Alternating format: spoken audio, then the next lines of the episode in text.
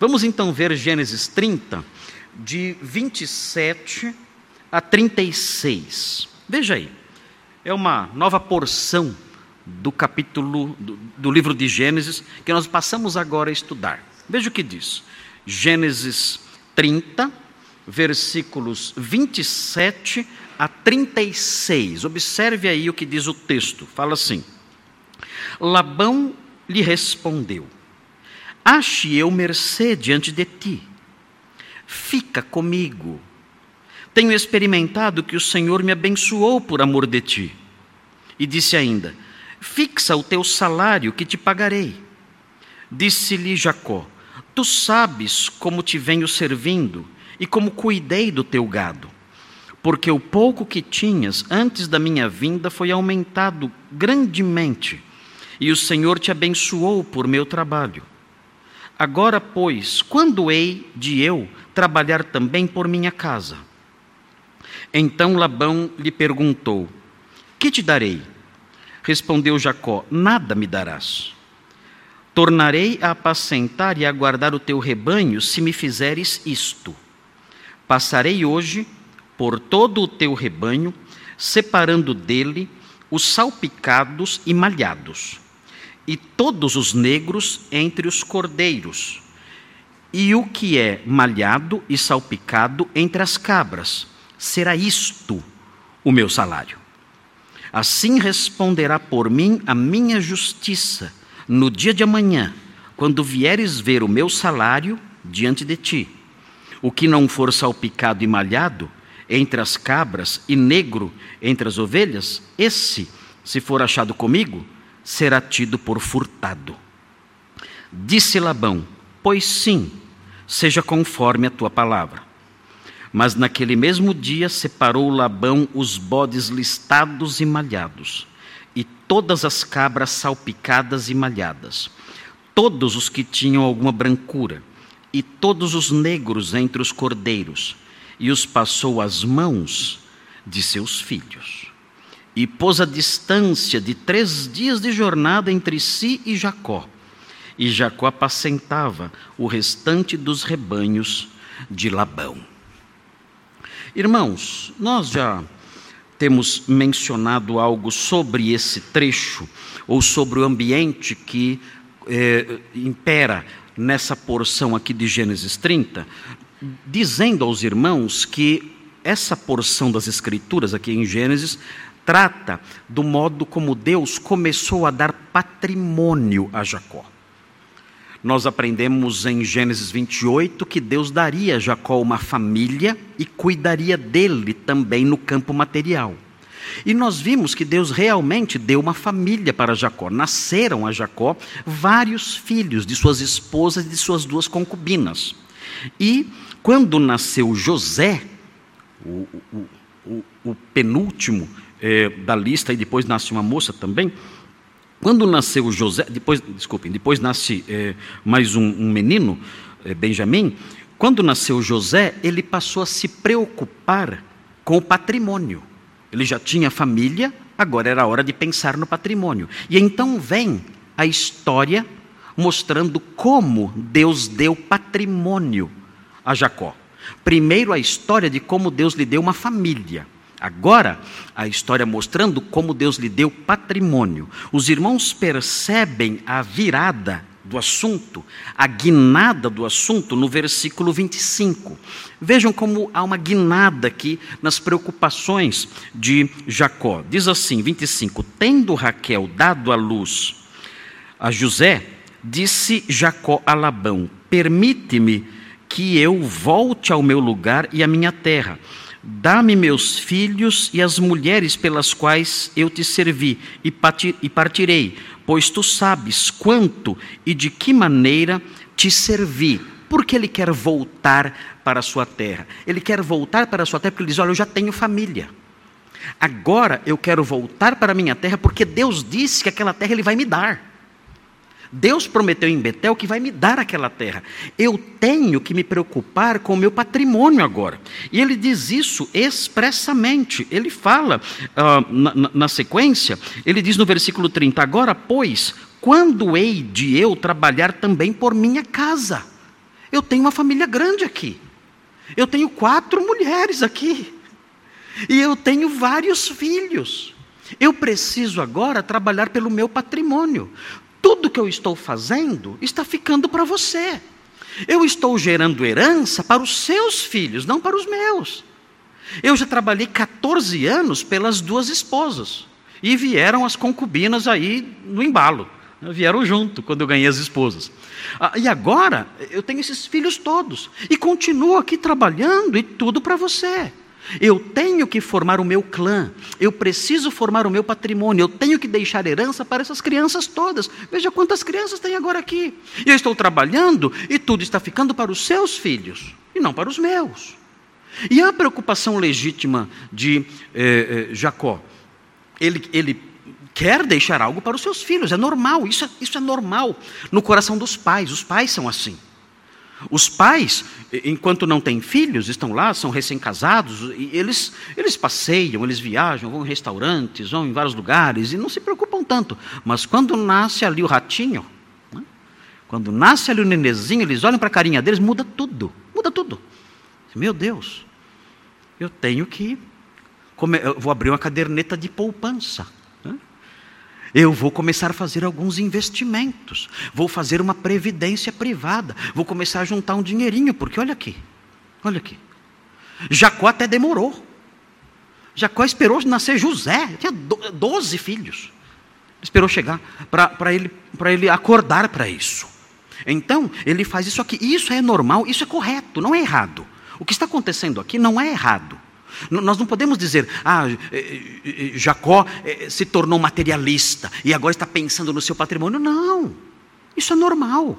As pessoas que falam que não ligam para formar patrimônio, essas pessoas geralmente vivem do patrimônio dos outros.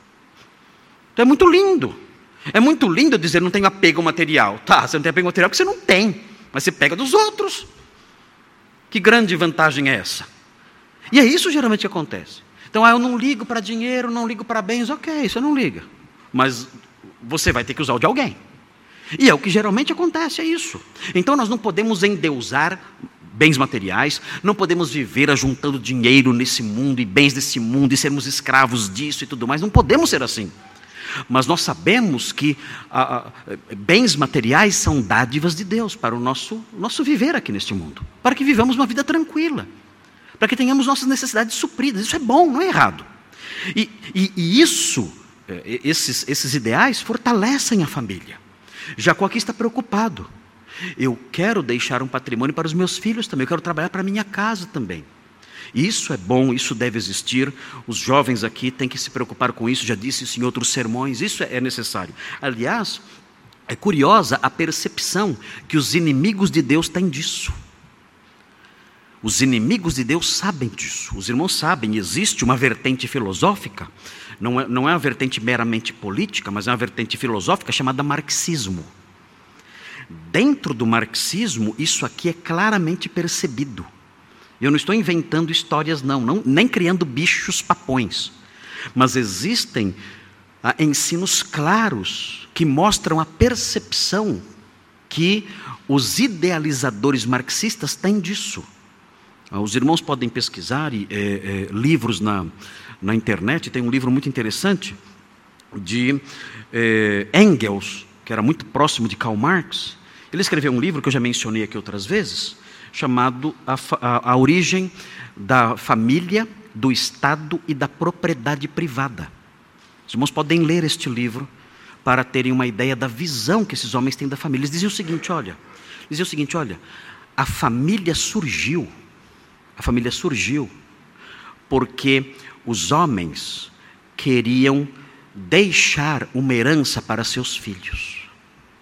Por isso surgiu o núcleo familiar. Para eles saberem claramente quem eram os seus filhos e poderem deixar uma herança para eles. Isso é falso. A família não surgiu por causa disso. A família surgiu porque Deus criou, lá no Éden. Mas eles dizem isso: olha, antigamente não existiam famílias todas as mulheres pertenciam a todos os homens. E todos os homens pertenciam a todas as mulheres. Então era uma sociedade promíscua e incestuosa, porque ninguém sabia quem era parente de ninguém. Você só conhecia a sua mãe, mas você não conhecia seu pai nem seus irmãos, porque todas as mulheres eram de todos os homens e todos os homens todas as mulheres. Isso nas sociedades primitivas, segundo Engels. Mas um dia alguém quis definir sua família para deixar patrimônio para os seus filhos. E então estabeleceu-se o casamento monogâmico. E aí então agora eu sei quem são meus filhos e eu vou trabalhar para deixar patrimônio para eles. Então, na visão de Engels, um, a, a família, o surgimento da família, é a base das diferenças sociais. O desejo de patrimônio privado, o desejo de propriedade privada nasceu por causa da família. Então, para que eu destrua o conceito de propriedade privada e o capitalismo que se constrói sobre esse conceito, eu tenho que destruir o quê? A família. Se eu destruir a família, eu destruo o interesse na propriedade privada. E com isso, todo o sistema capitalista desaba. E voltamos a ser felizes como éramos antes. Felizes como nas sociedades primitivas. Todos os homens e todas as mulheres, todos pertencem uns aos outros, uh, não há família nenhuma, é uma sociedade promíscua e incestuosa, e não há preocupação com juntar patrimônio para filhos, porque eu não sei quem são os meus filhos. Essa é a visão marxista. Pastor não está inventando isso, não estou inventando isso. Isso está escrito neste livro que eu mencionei. E, até certo ponto, esses homens, em alguns itens, eles têm razão. Nós vimos isso aqui. O que despertou o desejo de formar patrimônio em Jacó? O que fez com que Jacó acordasse para formar patrimônio? O que foi? A família. Ele olhou para as esposas, olhou para os filhos e disse: Meu Deus, eu tenho que deixar alguma coisa para, esses, para, esses, para essas crianças. Eu tenho que formar patrimônio para essas crianças. E começou então a sua negociação com Labão. O problema é que a sua negociação começou com um homem perverso, enganador. Nós veremos isso aqui. É até interessante, porque muitos comentaristas, isso não fica claro na Bíblia, mas muitos comentaristas falam: Jacó sempre foi um enganador. Ele enganou o irmão dele, enganou o pai dele, enganou todo mundo. Agora ele vai ser enganado. Então o livro de Gênesis mostra que houve uma virada na situação. Isso não fica muito claro aqui no livro de Gênesis, se Deus realmente está querendo que Jacó seja enganado para ele pagar os enganos que ele fez no passado. Não fica claro isso em Gênesis. Mas uma coisa é evidente: realmente desta vez, Jacó encontra alguém mais esperto do que ele. E Labão engana Jacó sempre. E veremos isso aqui. Jacó, na tentativa de formar família, foi enganado por Labão. Os irmãos se lembram da história. Ele formando família, trabalhou sete anos para ter Raquel, e, no entanto, quem ele recebeu de presente? Como resultado, como salário? Recebeu Lia. Foi enganado. Agora ele vai tentar formar patrimônio. Mais uma vez Labão vai querer participar. E ele vai enganar Jacó? Vai. De novo. Ele vai enganar de novo. Ele enganou quando Jacó estava procurando família e vai enganar agora que Jacó está procurando patrimônio. Ele, ele é o enganador maior. Labão é o enganador maior. Na época, Jacó jamais faria assim. Ah, ele nem pensar para Labão, para Jacó, porque era de Labão. E Labão era enganador. Então, Jacó demorou para aprender a lição. Demorou. Ele foi enganado uma vez, não aprendeu. Não aprendeu. Agora vai ser enganado de novo. Talvez agora aprenda, não sei. Mas o fato é que Labão é um enganador terrível, sagaz, perverso, e nós vamos aprender o perfil dele aqui. E vamos aprender vendo a história, e o objetivo aqui é que os irmãos percebam, os irmãos notem como é o homem enganador, como é o homem perverso, como ele age. A, a, Bíblia, irmãos, é interessante, a Bíblia nos ajuda a compreender realidades desta vida. A Bíblia nos torna mais espertos. A Bíblia não faz com que sejamos bobões. Tolos, enganados facilmente. Não. A Bíblia mostra perfis, e quando nós aprendemos acerca desses perfis, nós ficamos mais preparados para enfrentar a vida lá fora. Nós, quando nós olhamos para Labão, nós temos aqui o desenho, nós temos aqui o perfil de uma pessoa enganadora. Então eu aprendo como é o homem enganador. E isso me prepara para a vida. Eu não, se, eu, se eu for um homem ah, versado nas Escrituras, eu vou ser um homem mais difícil de ser lesado.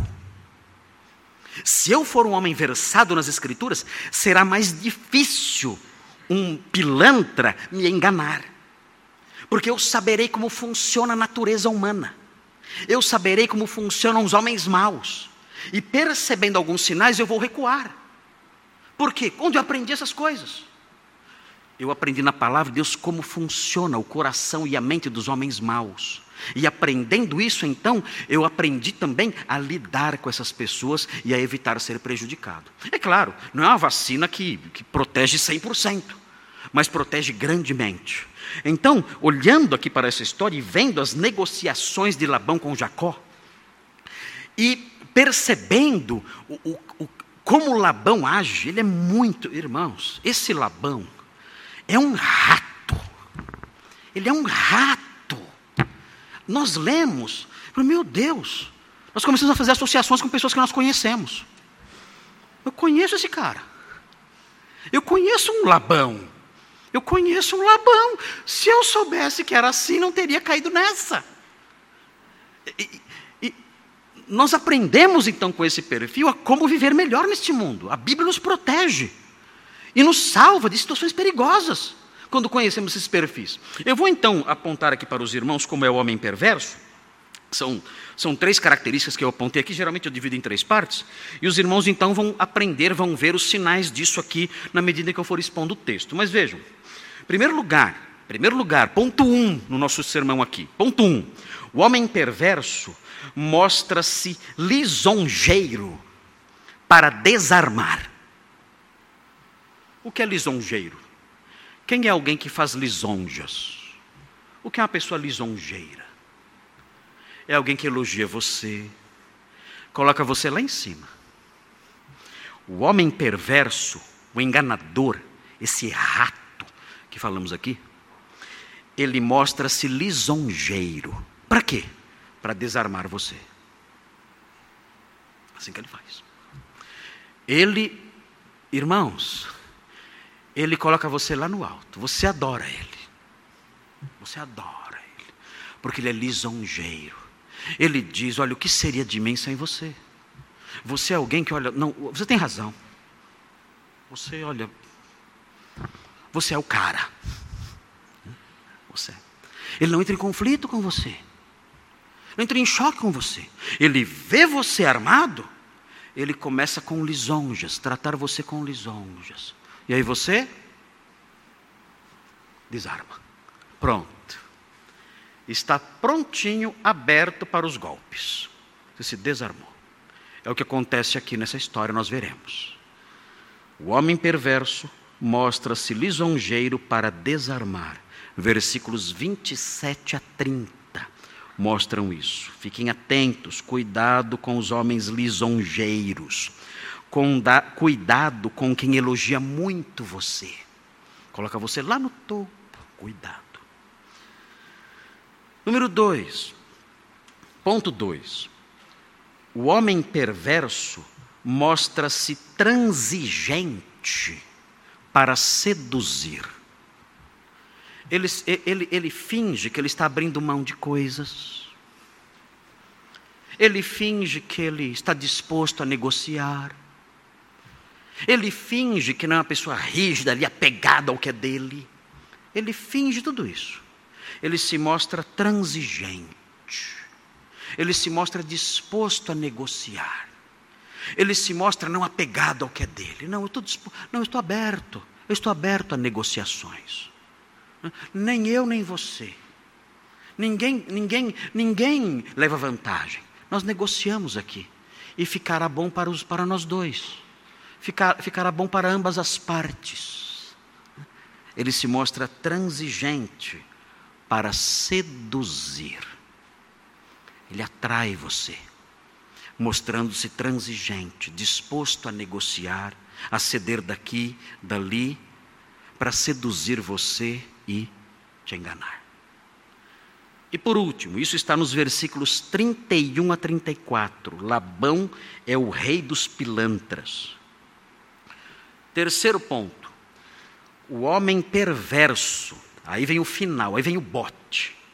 O homem perverso mostra-se desleal. No final, ele mostra quem ele é. O homem perverso mostra-se desleal. Para quê? Para lucrar. Qual, é o alvo? Qual, qual era o alvo lá no final de tudo isso? Qual era o objetivo dele se mostrar uh, lisonjeiro? Qual era o objetivo dele se mostrar transigente? Qual era o objetivo? Lucrar. Pegar dinheiro, enriquecer às suas custas. O homem perverso mostra-se desleal para lucrar. E é o que nós veremos aqui nesse texto. Esse texto mostra tudo isso. Você vai dizer, mas pastor, eu conheço alguém assim. Bem-vindo à terra. É isso. Os homens desleais, os homens perversos, os homens maus, os enganadores, eles agem assim. Eles são lisonjeiros, eles são transigentes. No final, eles mostram que foram enganadores, desleais. Qual o objetivo? Lucrar, tirar o que é seu. Terrível isso. Mas a palavra de Deus nos protege. Nós conhecemos o perfil. Então, quando vemos esse homem na nossa frente, nós olhamos e dizemos: Labão é você? Eu estou percebendo alguns traços aqui. Esse homem é bonzinho demais. Me elogia muito. Uau, como ele me elogia. Tem coisa aí. Tem coisa, muito aberto, disposto a ceder ali, pronto para negociar. Tem coisa aí. Esse homem tem segundas intenções, temos que ter cuidado. E a Bíblia nos ensina acerca disso. Vamos então ver, irmãos, vamos então ver o primeiro ponto aqui. Observem, vamos aprender a viver neste mundo. Não vamos ser ingênuos, não vamos ser levados pelo nosso coração. Vamos deixar a palavra de Deus nos educar, nos educar para a vida nos educar para as nossas negociações por aí afora, para os nossos relacionamentos por aí afora. Vamos deixar que ela nos eduque, nos ensine. E isso vai ter implicações na nossa vida espiritual também, já vou mostrar por quê. Vejam então, o homem perverso mostra-se lisonjeiro para desarmar. Jacó mostra-se no versículo 26 alguém meio firme e rude. Ele fala: Dá-me meus filhos e as mulheres pelas quais eu te servi. Ele está dizendo: Eu tenho direitos. Dá-me meus filhos e me dê as mulheres pelas quais eu te servi, porque eu vou embora. Você sabe, você sabe quanto eu te servi. Jacó não está sendo bonzinho aqui, nem sereno, ele está armado. Ele sabe que Labão é apegado às coisas que ele tinha, e ele sabe que a ida de Jacó para sua terra representaria algum prejuízo para Labão, porque ele trabalhava arduamente para Labão. Então ele se aproxima de Labão com uma postura, uma postura firme. E então é hora de Labão colocar em prática a sua estratégia. Ele vai ser lisonjeiro para desarmar. Veja o que ele faz. Labão, olha que anjo. Labão lhe respondeu. Aí vem. O lobo vai falar. O rato vai falar. Vejam. Ache eu mercê diante de ti Hum, vocês sabem o que significa? Ache eu mercê diante de ti. Essa linguagem, irmãos, é a linguagem adotada no livro de Gênesis, ou é, aparece também, é muito comum no Antigo Testamento, começando em Gênesis, estendendo pelo Pentateuco e outras partes. Essa linguagem, ache eu mercê aos seus olhos ache eu graça diante dos seus olhos, essa é uma linguagem de alguém inferior, falando com alguém superior. Labão aqui, ele finge que ele está abaixo de Jacó. É comum essa linguagem no Antigo Testamento. Quando alguém chega e fala, olha, ache eu mercê diante dos seus olhos, é a atitude da pessoa simples, pobre, humilde que está diante de um rei. Se você naquela época fosse comparecer diante de um rei para fazer um pedido, você ia dizer essas palavras: Ache eu mercê diante dos seus olhos. Você faria isso. Se você, se você naquela época fosse orar a Deus para fazer um pedido humilde, você diria assim para Deus: Senhor Deus, ache eu mercê diante dos seus olhos. É assim que você iria orar. É a linguagem, então, da pessoa que pede, da pessoa inferior. O que Labão faz aqui é isso. Ele está, ele está agindo como alguém lisonjeiro, dizendo indiretamente que Jacó era alguém que estava acima, acima dele. E, se, e, diz então, e diz então para Jacó, Jacó nervoso, ele diz: Ache eu mercê diante dos seus olhos. Eu sou inferior a você. Eu estou aqui diante de você, numa atitude humilde. Tenha dó de mim. Você, do alto do seu trono, Jacó, com todos os seus direitos, que eu, eu, você tem. Sim, você está certo. Eu, eu, daqui a pouquinho vou concordar com tudo que você falou. Ah, e, e eu aqui me coloco diante de você, humildemente, diante da sua grandeza. E eu imploro que eu ache graça diante dos seus olhos. Olha para mim, velhinho. Olha para mim, humilde. E você, aí, do alto, do seu lugar, tem misericórdia de mim. Ele faz isso. E isso, essa frase, ache eu mercê diante dos seus olhos, sempre é acompanhada de um pedido. Se você fizer uma pesquisa, no Antigo Testamento, não dá tempo de eu, de eu a, apresentar isso aqui agora, mas se você fizer uma pesquisa no Antigo Testamento, sempre que essa frase aparece, aparece acompanhada de um pedido. E aqui também. Olha aí o texto. Veja o que diz. Veja o que diz. Ache eu mercê diante de ti. Veio o pedido ou não veio? Qual é o pedido? Hum? Fica comigo. Fica comigo. Hum? Ele se humilha aqui. Ele está colocando Jacó lá no alto. E aí vem, aí vem algo interessante aqui. Veja o que ele fala. Tenho experimentado que o Senhor me abençoou por amor de ti. O que ele está dizendo aqui? Tudo que eu tenho eu devo a você. Gente, que sogro maravilhoso. Eu queria ter um sogro assim. Eu queria ter um sogro assim tudo que eu tenho, eu devo a você. Tudo. Deus me abençoou por sua causa. O que ele disse? Olhem bem. O que ele disse é mentira? Vocês acham? Não. Ele está dizendo a verdade. Ele não mente, não. O reconhecimento dele é um reconhecimento teológico. Ele diz: Olha, eu enriqueci, eu fui abençoado e fui mesmo. E a causa disso é você aqui. E isso está correto. Tanto é correto que na sequência Jacó vai dizer a mesma coisa. Ou seja, você enriqueceu por minha causa. Deus abençoou você por causa de mim. É correto isso. E aliás, é interessante observar isso. Na teologia de, de Gênesis, nós percebemos que as pessoas do livro de Gênesis, na, na, época da formação da nação de Israel, pastor Thomas, que é especialista em Antigo Testamento, vai, vai, vai me corrigir se estiver errado. Pastor Pedro, que também é especialista em Antigo Testamento, na língua hebraica, vai, vai me corrigir se estiver errado. Mas nós percebemos na teologia de Gênesis que várias, vários personagens são abençoados por causa dos seus tratos com os patriarcas. Nós percebemos isso. O exemplo supremo disso quem é? Quem é o exemplo supremo de um patriarca que, se relacionando com outras pessoas, aquelas pessoas são abençoadas por causa dele? Vocês se lembram de quem? Estou falando? José. Vocês se lembram de José na casa de Potifar? O que aconteceu na casa de Potifar? Quando José se tornou administrador da casa. O que aconteceu? A casa de Potifar prosperou. Ah. Potifar era um homem rico, mas quando ele colocou José para ser o administrador da casa, por causa de José, diz o texto, o texto diz isso. O texto bíblico diz expressamente: o Senhor abençoou a casa de Potifar por causa de José.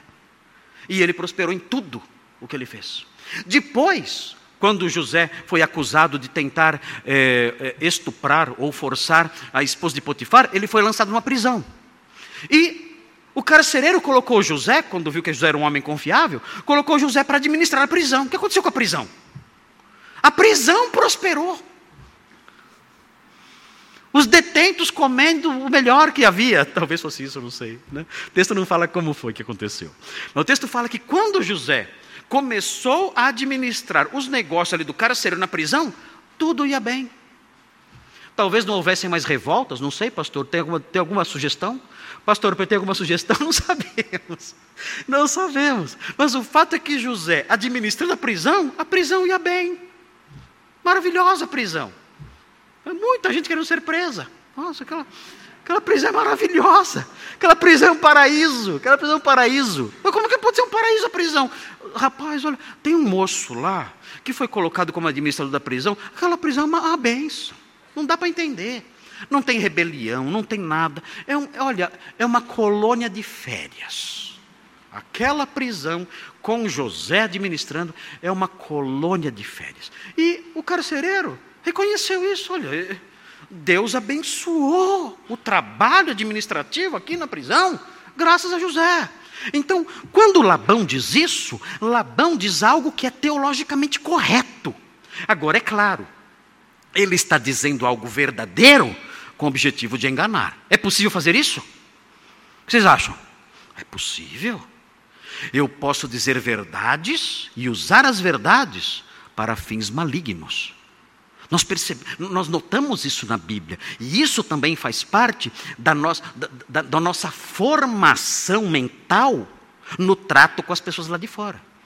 Alguém pode dizer grandes verdades para nos garfar, nos fisgar e, posteriormente, nos enganar, nos seduzir e nos explorar. E é o que acontece aqui. E, há, e, e, e cabe aqui, é interessante, cabe aqui uma questão interessante. Eu disse para vocês ah, que na teologia de Gênesis, nós percebemos em alguns episódios, não só aqui, mas também em episódios anteriores, em alguns, em alguns momentos da vida de Abraão também, nós percebemos que Deus abençoa as pessoas por causa do seu relacionamento com os patriarcas. Nós percebemos isso. Isso acontece aqui, isso parece que aconteceu com Abraão também, em José isso é muito nítido. E aí surge então na nossa mente, nós que, somos, nós que buscamos na Escritura fundamento para os nossos pensamentos, fundamento para eh, eh, as questões da vida, nós perguntamos assim: será que essa realidade se aplica a todos os filhos de Deus? A pergunta que nos vem à mente. Será que, será que é possível, a partir daqui, extrair uma verdade teológica aplicável a todos aqueles que pertencem à linhagem santa, que são que todos aqueles que pertencem ao povo de Deus, os patriarcas pertencem ao povo de Deus. A linhagem santa, a semente, aquela semente prometida que vai abençoar o mundo. Será que isso que acontecia com eles, nós podemos dizer que acontece conosco também? Será que nós temos aqui uma norma? Ou algo próximo de uma norma que se aplica a nós também? O que eu quero dizer? Será que os nossos patrões são abençoados nos seus negócios por causa do nosso trabalho? Será? Será que as empresas em que nós crentes trabalhamos são abençoadas e prosperam porque nós estamos lá? Hum, é uma pergunta interessante essa? Será que uma conclusão referente a isso pode nos ajudar na formação de uma teologia referente ao papel do povo de Deus neste mundo? Confesso, depois os teólogos aqui da igreja podem avaliar isso mais amplamente, os pastores, tudo mais, discutirem mais essas coisas. Mas é, uma, uma coisa nós sabemos: isso aconteceu com os patriarcas, as pessoas prosperavam por causa do trabalho deles. Ah, no entanto, quando nós caminhamos no ensino bíblico e chegamos no Novo Testamento, nós não vemos isso acontecendo no Novo Testamento. Nós não vemos ensinos neotestamentários dizendo: olha, Deus abençoou a casa de Fulano por causa dos crentes. Nós não vemos isso. Nós não percebemos essas coisas. O que nós percebemos, algum indício disso, é que no período tribulacional, nós aprendemos quando estudamos Mateus 24, a Bíblia diz que o mundo não sofrerá por mais tempo na tribulação Deus vai reduzir os dias da tribulação por causa dos escolhidos. Ou seja, o mundo vai sofrer menos tempo durante a tribulação por causa do povo de Deus, dos, das, dos convertidos ali, dos eleitos de Deus que estarão vivos naquela época. É interessante observar isso. Aquele texto que fala que Deus vai abreviar aqueles dias, muita gente pensa que é, isso é uma explicação pelo, é, do fato dos dias passarem depressa. Alguns falam assim: é, olha, já estamos no Natal, passou muito rápido. Deus está abreviando os dias, como ele falou em Mateus 24. Não tem nada a ver isso. Não, o dia antes tinha 24 horas, agora parece que tem 12. 10, diminuiu, os diminuiu as horas do dia. Não tem nada a ver isso. Quando o texto fala que Deus abreviaria aqueles dias, significa que aqueles dias serão sete anos. Poderiam ser dez, vinte, trinta. Deus abreviou, Deus reduziu para sete anos. Isso é abreviar os dias. E fala que ele fez isso por causa dos eleitos daquela época. Então nós temos isso.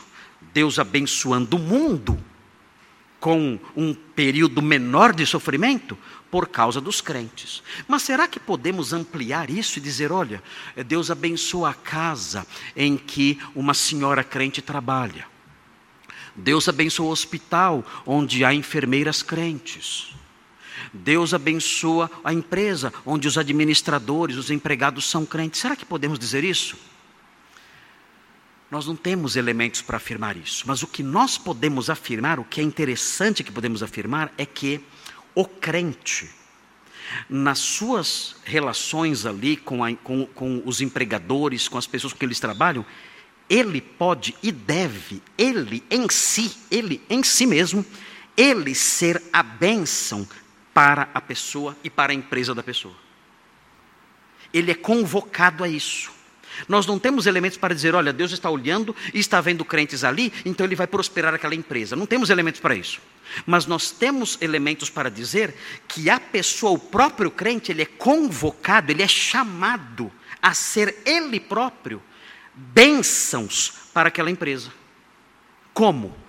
O Novo Testamento ensina como a pessoa deve viver naquele ambiente de trabalho. E se ela viver daquele jeito, naquele ambiente de trabalho, ela será uma bênção para aquela empresa e para o dono daquela empresa e para as pessoas que administram aquela empresa.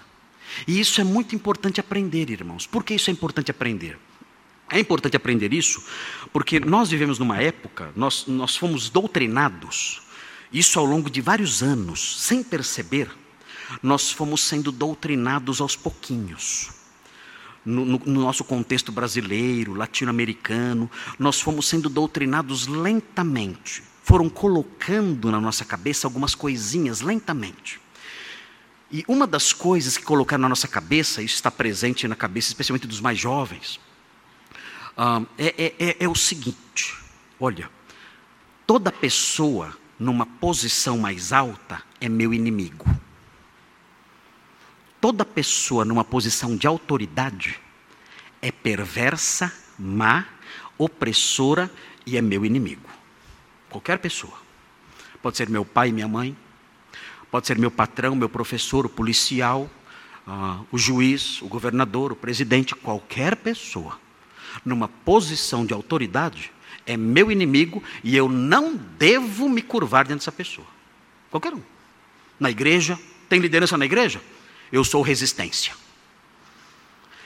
na família? Tem autoridade na família? Tem. Eu sou resistência. Tem autoridade no trabalho? Tem. Eu sou resistência. Qualquer autoridade, qualquer pessoa numa posição de liderança é meu inimigo. Nós fomos doutrinados assim, ao longo de anos e anos. Ensinaram isso para nós. O seu patrão é seu inimigo. Ele quer explorar você e acabar com você. Ele é mau. Todos os patrões são maus. E não somente todos os patrões são maus. Qualquer pessoa numa posição de autoridade é má. E você não pode, de forma nenhuma, se curvar diante dessa pessoa. E isso parece um discurso justo e bonito.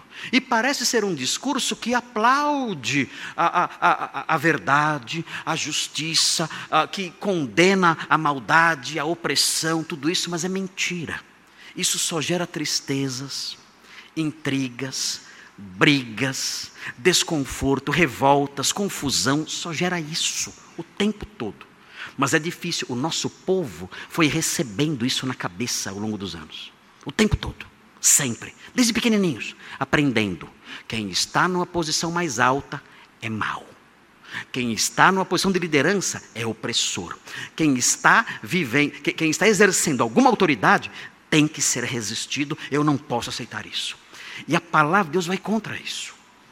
Quando a palavra de Deus coloca ali a relação de um empregador e de um empregado, ou de um senhor e o seu servo, a palavra de Deus mostra que o servo crente, se aquela empresa ou aquela casa não prospera pela simples presença dele ali, ele em si, ele por si só, ele deve ser a bênção naquele lugar.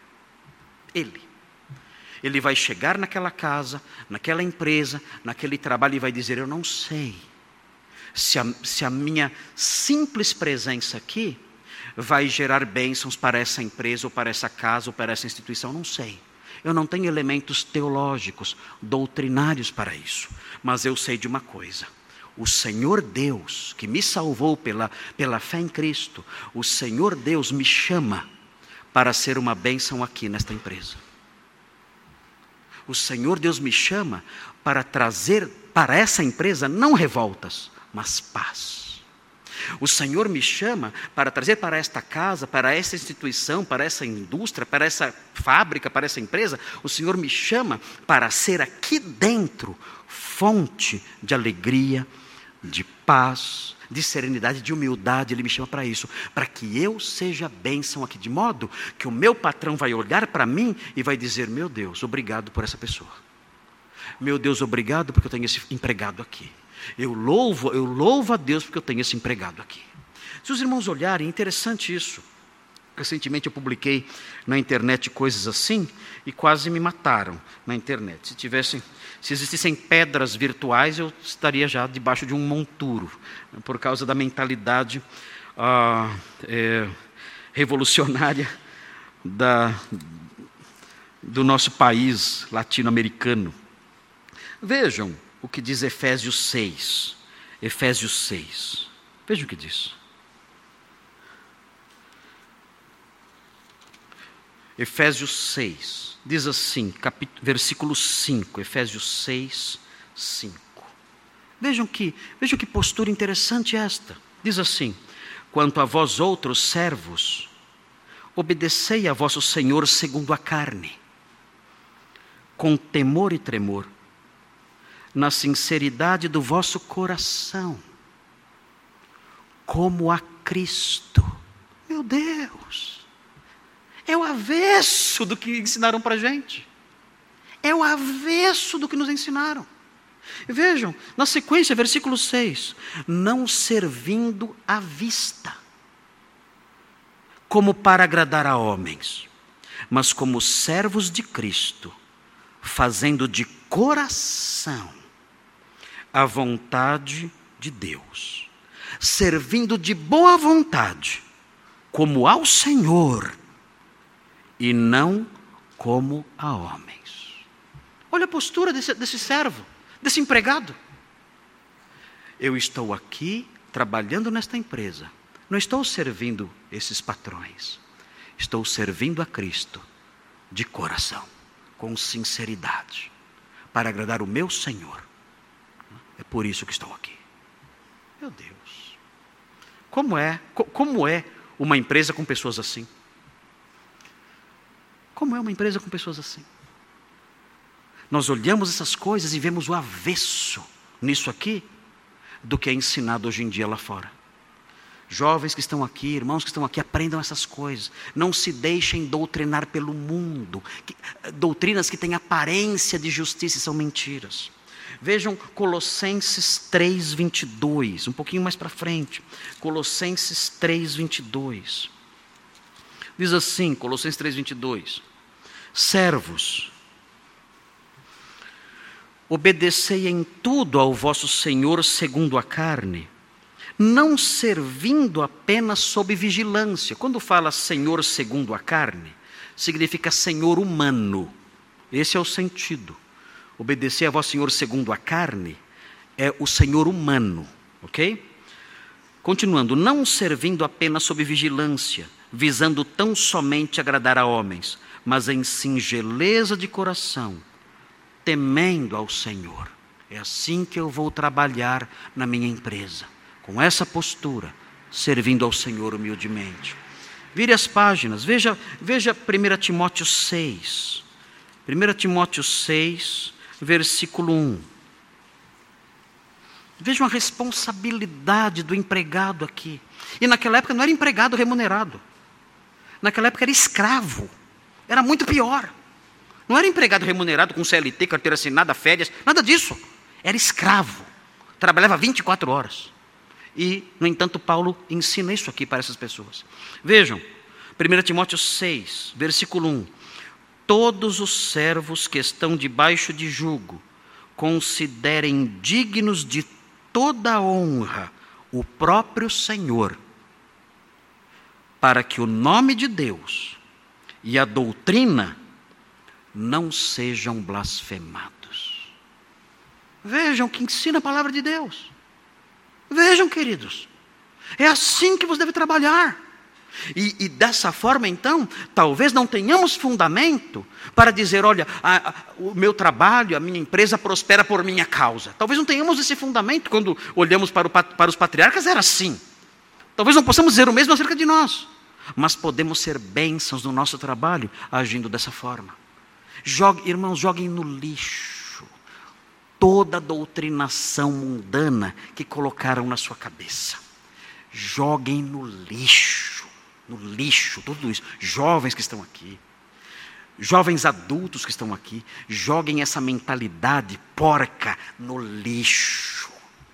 E quando forem trabalhar nas suas empresas, nos seus, no, no, no, em face dos seus patrões todos aí, assumam essa postura, servindo ao Senhor, honrando o seu patrão, o seu chefe, para que a palavra de Deus não seja blasfemada. Você vai proteger a palavra de Deus e a sã doutrina por meio da sua postura. Vejam Tito, vire as páginas mais um pouquinho. Tito, capítulo 2. A palavra de Deus nos tira, lava a nossa mente dessas coisas tolas que nos ensinaram ao longo da vida. Veja o que diz Tito 2, Tito 2, 9 e 10. Diz assim, Tito 2, 9 e 10. Quanto aos servos, que sejam em tudo obedientes ao seu Senhor, dando-lhe motivo de satisfação. O chefe olha para você e fala: Estou satisfeito demais com esse homem, com essa mulher, com esse empregado. Estou feliz, alegre, satisfeito. Vejam, não sejam respondões. O que é ser respondão? É o que ensinam para a gente, não é? Ser respondão. Eu não levo desaforo para casa. Não, não aceito ser oprimido. Não sejam respondões. Não furtem. Pelo contrário, deem prova de toda fidelidade, a fim de ornarem em todas as coisas a doutrina de Deus, nosso Salvador. Eu vou ser o enfeite na empresa. Eu serei na empresa um enfeite. Um enfeite que anda e que fala. É o enfeite da sã doutrina presente ali naquele local. E dessa forma, aquela empresa aquelas pessoas que são donas daquelas coisas todas serão abençoadas por meu intermédio, porque estou servindo ao Senhor e não os homens. Isso é ser crente. Isso é ter uma, uma mente diferente da mente do mundo. O, o, o apóstolo Paulo fala: transformai-vos pela renovação do vosso entendimento. Transformem-se, renovando o vosso entendimento. Joguem fora o que ensinaram de errado para vocês e pensem diferente. Porque assim vocês vão fazer, a palavra experimentar significa fazer. Vocês vão fazer a boa, agradável e perfeita vontade de Deus. Deus quer isso. Deus quer isso de vocês. E mudando a mente de vocês, vocês vão fazer a agradável, a boa, agradável e perfeita vontade de Deus. E alguém pode perguntar assim: "Mas eu não sou empregado, eu sou patrão". Ah, é? Tem para você também. Ah, não, tem. Tem. Tem para você também. Como eu posso, como chefe, como patrão, como líder, como eu posso ser uma bênção no trabalho ali que eu realizo, junto às pessoas que estão debaixo da minha autoridade? Como eu posso honrar o meu Senhor e proteger essa doutrina na posição em que eu estou, como chefe, como líder, como proprietário de, daquilo tudo? Como eu posso fazer isso? A palavra de Deus ensina também aos patrões crentes. Vejam em Efésios, no capítulo 6, versículo 9. É curioso, há mais textos para os empregados do que para os patrões. Por que será? Há mais textos para os empregados do que para os patrões. Acho que é porque é mais difícil ser empregado, né? Veja aí Efésios 6:9, você que é patrão. Há alguns patrões aqui, há alguns chefes aqui. Mesmo a senhora em sua casa, a senhora que recebe uma diarista em sua casa. Né, essa senhora tem que adotar essa postura que há aqui. Ela é chefe ali daquela pessoa que está trabalhando na casa dela. E veja qual é a postura em Efésios 6, 9. O texto diz assim: e vós, senhores, de igual modo, procedei para com eles, deixando as ameaças. O texto fala, o texto ensina que os, os servos têm que ser humildes, têm que ter aquela postura de serviço, de dedicação, de sinceridade. E o texto diz: Vós, senhores, de igual modo, tenham um coração desarmado, tenham um coração humilde para com eles, deixando as ameaças. Não sejam patrões severos demais, ameaçadores, cruéis, injustos, sabendo que o Senhor, tanto deles como vosso, está nos céus. Vocês também têm um Senhor. E para com Ele não há acepção de pessoas. Ele olha para todos e diz: Todos são servos meus, não importa a posição em que estejam. Lembrem-se de não fazer ameaças. Lembrem-se que há um Senhor nos céus. Veja também Colossenses 4:1. Colossenses 4:1 para os patrões, os chefes.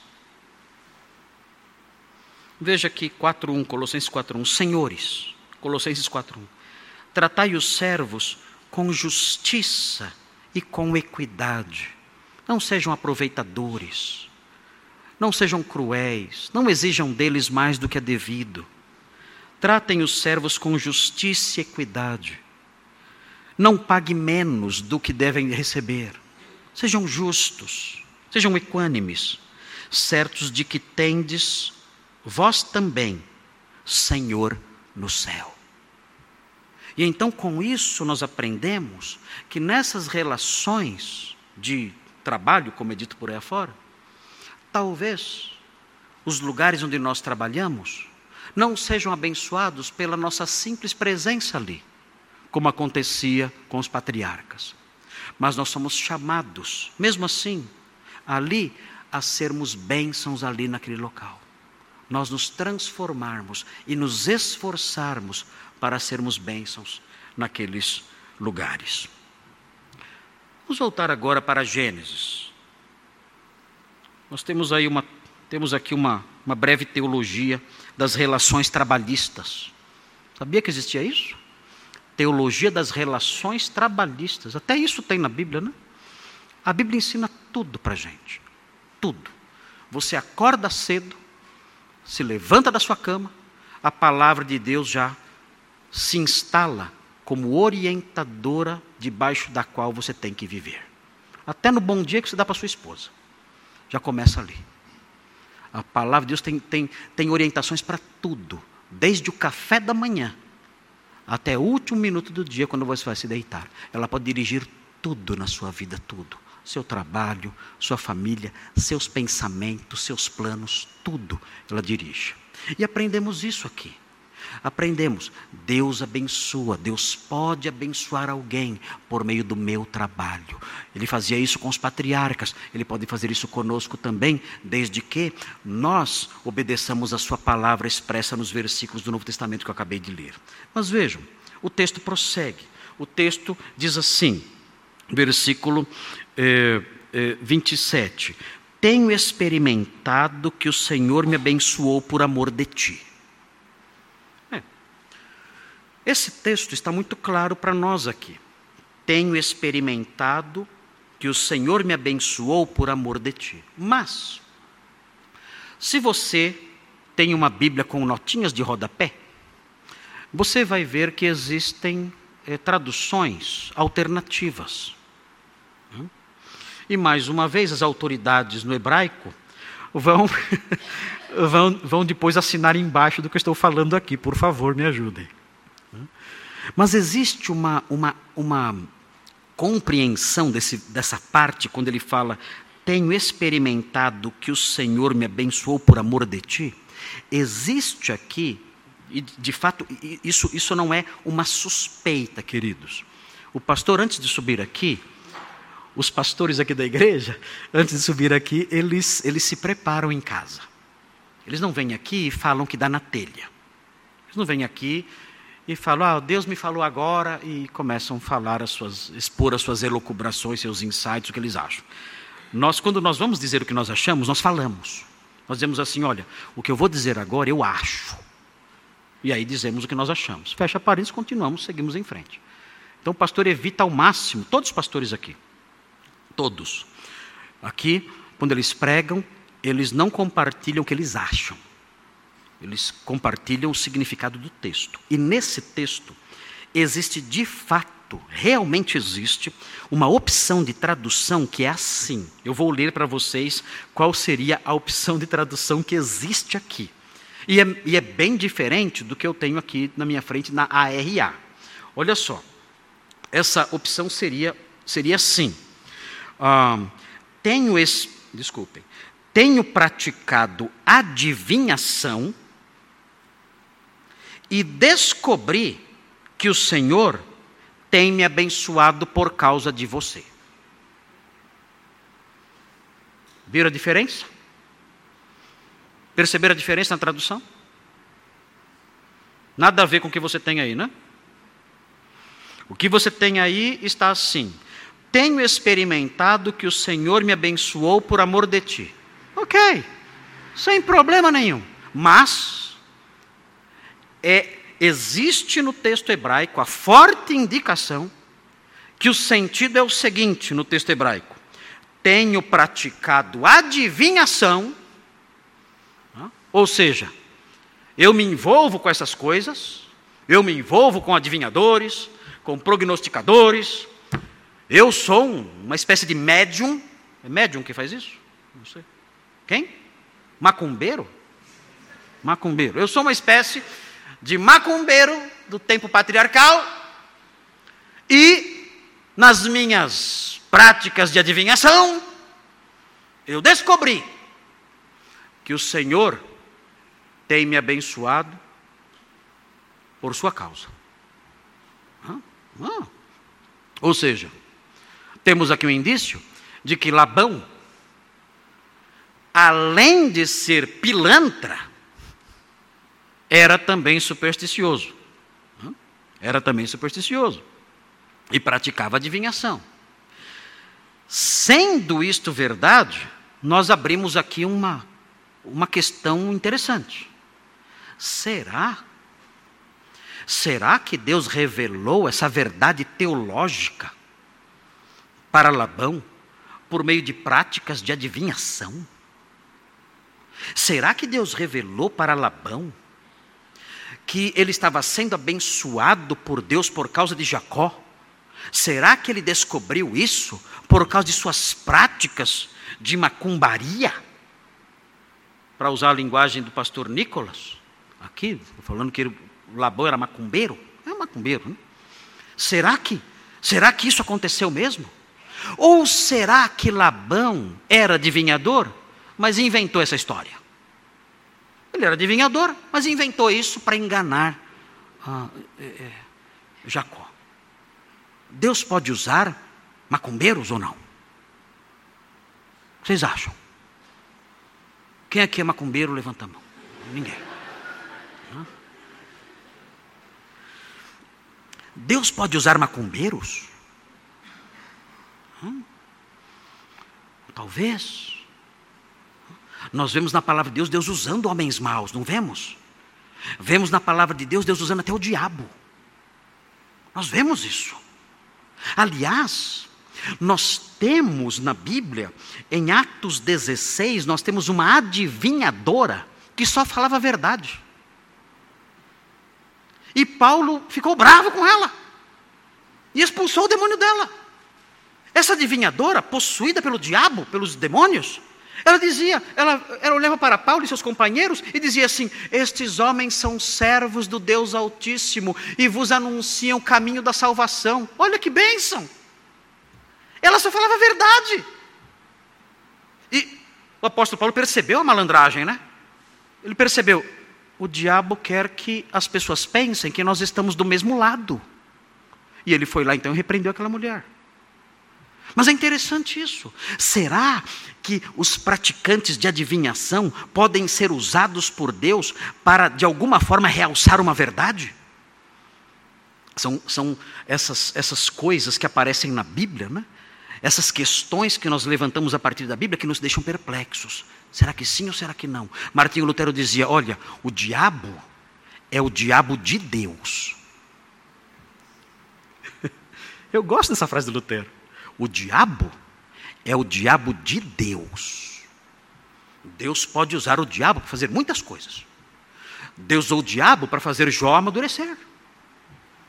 E eu me lembro da história de uma senhora que ela, que ela orava a Deus pedindo para receber o, o, o, pão naquela, naquela, naquele dia que ela não tinha que comer.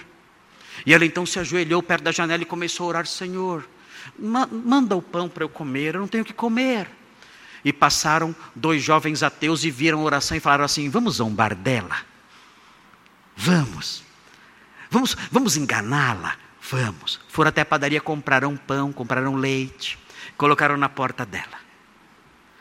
Bateram ali na porta, tocaram a campainha, ela abriu a porta e viu o pão e viu o leite. E ela, naquele momento ela se ajoelhou e disse: Senhor, obrigado porque o Senhor mandou isso para mim milagrosamente. Então os moços espertos saíram do seu esconderijo e disseram: Que Deus nada, mulher. Fomos nós que compramos e colocamos aí, bobona. Ela disse: Não, não. Ela disse: Nada disso. Quem mandou esse pão para mim foi Deus, mas ele mandou o diabo entregar. Deus usa os maus. Deus usa os maus, é verdade. Para realçar algumas coisas muitas vezes e fazer sua obra muitas vezes, sabemos disso. O diabo é o diabo de Deus. E talvez tenha acontecido aqui. Talvez Labão, nas suas práticas de adivinhação, em meio ali os seus, os seus rituais perversos, demoníacos, supersticiosos, Deus tenha dito algo a ele até para que o seu plano tivesse seguimento. Nós não sabemos se isso aconteceu ou se Labão está mentindo, porque ele é um mentiroso. Sabemos disso, ele mente. Mas de qualquer forma é importante sabermos o seguinte: se ele descobriu essa verdade por meio dessas práticas supersticiosas, de qualquer modo, Deus condena isso. Deus condena a adivinhação. E isso está claramente expresso nos textos que nós vamos ler na semana que vem. Não dá para continuar hoje. Hoje tenho que parar aqui. Mas na semana que vem nós vamos continuar. E veremos o que a Bíblia diz sobre isso. E daremos seguimento até o versículo 30. É isso? Versículo 30. E terminaremos o ponto 1.